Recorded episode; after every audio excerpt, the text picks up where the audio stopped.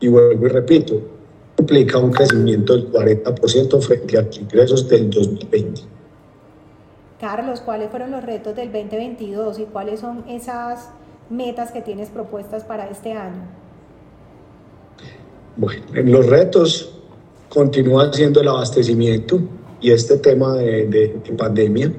El 2021 fue grandes retos también, el tema del abastecimiento a nivel global, lo hemos escuchado por diferentes medios, en temas de vehículos, en temas de microchip, pero no me quedo solo en la industria automotriz, creo que desde todas las industrias hoy tenemos retos de abastecimiento, no somos ajenos a ellos, en el 2021 los sorteamos.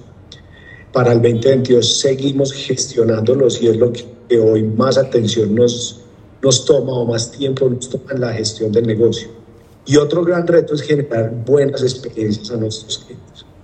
Lo venimos haciendo, pero cada vez es el nivel de exigencia de los clientes y ese nivel de exigencia nuestro de crear mejores experiencias, pues es fundamental para el crecimiento y recordación del negocio y recomendación. Ok, bueno, ahí hablamos de retos y metas. ¿Cuáles serían los desafíos? Uno de los desafíos es continuar creciendo y, y, continuar generando desarrollo social.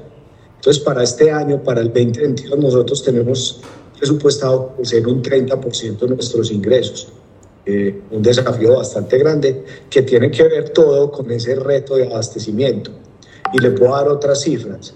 El año anterior, 2021, Renting Colombia, Renting Colombia compró 15.500 vehículos en el mercado automotriz colombiano. Eso significó comprar cerca del 6% en las ventas de vehículos.